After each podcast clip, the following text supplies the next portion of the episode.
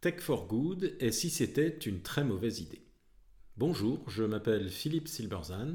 Bienvenue dans un nouvel épisode de mon podcast Survivre et prospérer dans un monde incertain, consacré à l'innovation, à l'entrepreneuriat et à la transformation.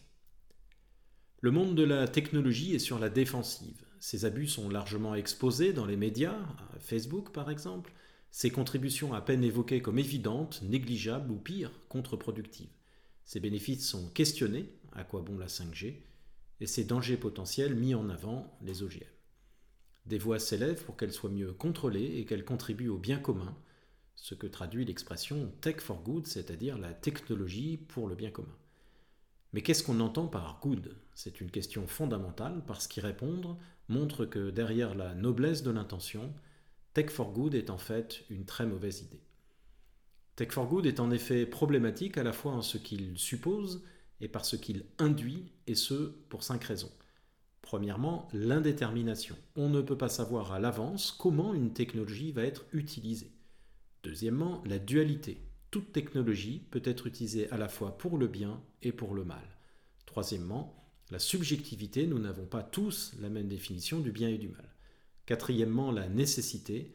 Les plus grands changements ont été apportés par des gens qui se fichaient du good.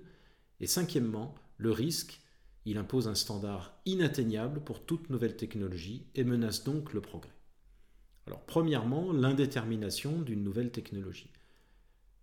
Un des enseignements de l'histoire de la technologie est qu'on ne sait jamais à l'avance l'utilisation qui en sera faite lorsqu'elle est inventée. La plupart des inventeurs étaient à 100 lieues de s'imaginer ce qui serait fait de leur invention en bien ou en mal. On ne les découvre que progressivement par les possibles qu'elle ouvre, rarement imaginables a priori. Un exemple entre mille suffit pour illustrer cela, c'est celui de la technologie ultrason. Inventée ou découverte pour détecter les sous-marins en 1911, elle fut récupérée par la médecine dans les années 50 avec d'immenses bénéfices pour la santé humaine avec l'échographie, mais aussi utilisée à partir des années 80 en Asie pour les avortements sélectifs de fœtus féminins. Alors l'échographie tech for good ou tech for bad? Eh bien les deux, comme toutes les technologies. Deuxièmement, la dualité, toute technologie peut être utilisée pour le bien comme pour le mal. Toute technologie peut être en effet utilisée à la fois pour le bien et pour le mal. Imposer qu'une technologie ne puisse être développée qu'à condition qu'elle fasse le bien, et seulement le bien, c'est s'interdire tout progrès technologique. En empêchant un mal possible, souvent d'ailleurs fantasmé, on, empêche également un bien possible. Le métier à tisser jacquard fut unanimement détesté par les ouvriers du textile lors de son introduction au début du XIXe siècle. Il permettait en effet de remplacer 4 personnes sur 5 pour la même production. Tech for good? Difficile à défendre. Et pourtant, on ignore souvent que l'intention initiale de Jacquard était de supprimer le travail des enfants. En substance, il disait aux familles Maintenant, avec ma machine, pour la même production, vous n'avez plus besoin de faire travailler vos enfants. Alors, tech for good? Hmm. Mais surtout, en réduisant le nombre nécessaire d'ouvriers, le métier à tisser réduisait le coût du tissu de 80%, ce qui le rendait accessible à un nombre croissant de gens, notamment les plus pauvres. Résultat, une explosion de la consommation qui poussait à la production et donc augmentait l'emploi. Vingt ans après l'introduction du métier jacquard, il y avait plus d'ouvriers qui travaillaient dans le textile qu'avant. Alors, tech for good Gageons que dans une société de la prudence, tech for good, le métier jacquard aurait tout bonnement été interdit au nom de la sauvegarde de l'emploi, le textile serait resté l'apanage de quelques riches et la société plus pauvre. Comme le métier jacquard, pratiquement toutes les technologies à leur début ont été violemment attaquées au nom du bien ou d'une morale quelconque avant que leurs effets positifs ne fassent oublier leur début difficile. Troisièmement, subjectivité, nous n'avons pas tous la même définition du bien ou du mal. Distinguer le bien du mal et nous accorder sur ce que chacun entend par l'un et par l'autre est loin d'être facile. Les, philosophes s'y essayent depuis environ 2500 ans. L'avortement est considéré comme un droit fondamental de la femme par beaucoup, mais comme une abomination par d'autres.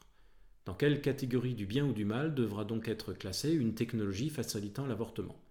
Chacun peut avoir son opinion et sa préférence, mais pas penser qu'on peut facilement répondre à cette question. Le good ou le bad d'une technologie n'est donc pas un problème de technologie, mais un problème d'humain. Le slogan Tech for Good est donc dangereux parce qu'il nie l'ambiguïté propre à chaque situation, le bien et le mal n'étant définissables qu'en fonction du contexte et des individus.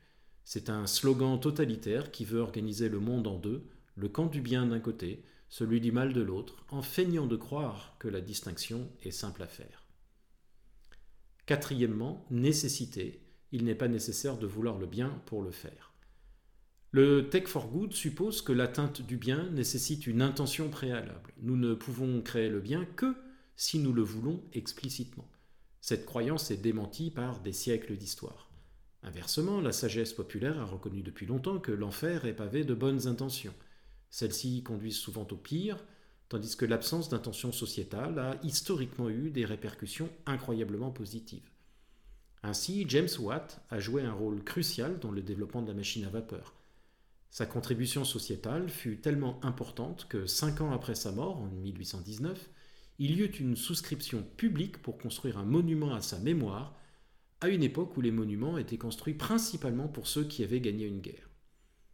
L'éditeur d'une revue célèbre de l'époque écrivait ainsi Il se distingue d'autres bienfaiteurs du public par le fait qu'il n'a jamais fait, ni prétendu faire l'objet de son action au bénéfice du public.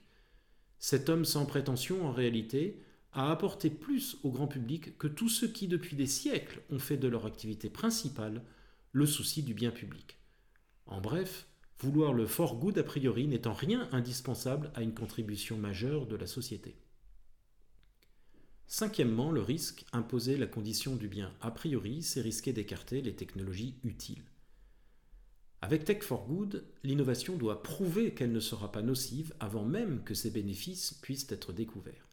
Pour diminuer le risque largement illusoire de la technologie, on augmente donc le risque d'écarter celle-ci et de se passer de ses avantages.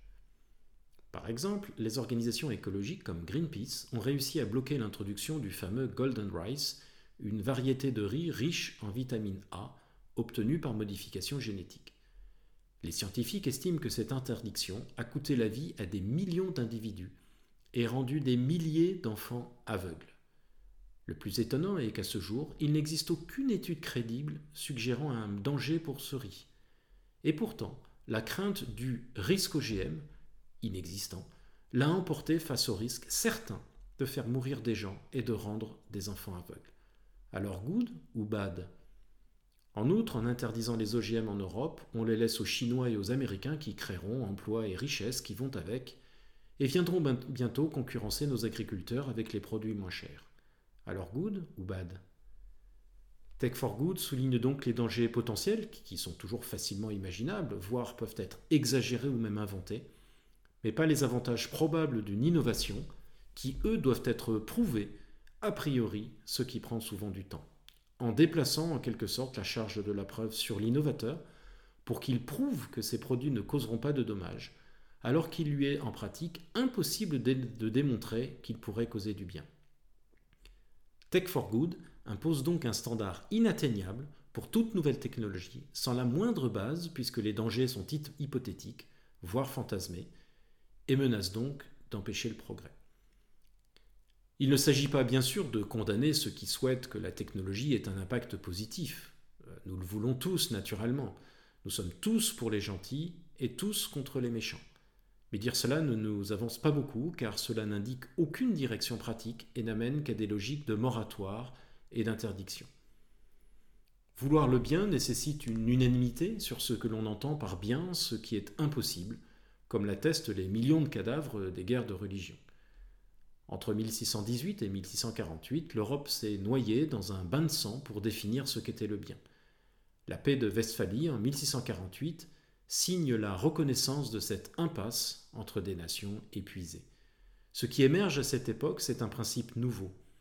Nous ne pouvons pas nous accorder sur ce qu'est le bien, mais nous pouvons nous accorder sur les moyens, sur les règles à suivre pour vivre ensemble malgré nos différences d'opinion sur le bien et sur le mal. C'est cette reconnaissance qui donnera progressivement naissance au principe du parlementarisme. Derrière ce principe s'en cache un autre, celui de la confiance a priori. On définit un cadre de liberté, on laisse faire les entrepreneurs et les innovateurs, et on corrige après coup les excès qui ne manquent pas de se produire et qui sont même la condition de cet exercice. On reconnaît que laisser l'expérience prendre place est la meilleure approche possible, parce que ce n'est qu'après cette expérience que l'on dispose de suffisamment de connaissances pour réguler de façon à équilibrer le progrès et la sécurité. On laisse l'expérience faire, même si elle est coûteuse et si elle cause des dégâts, car on, on reconnaît que l'absence d'expérience bloque l'innovation, ce qui est encore plus coûteux, et qu'une régulation a priori menace le progrès et n'améliore pas nécessairement la sécurité. Cette approche contre-intuitive et éminemment pragmatique est issue de l'empirisme millénaire et d'un long chemin intellectuel de l'humanité. Elle insupporte les idéalistes du Tech for Good, mais c'est elle qui a permis le développement de notre civilisation. Nous ne l'abandonnerons qu'à nos dépens. Merci de votre attention. Vous pouvez retrouver cette chronique et bien d'autres sur mon blog www.philippe-silverzan.com. À bientôt.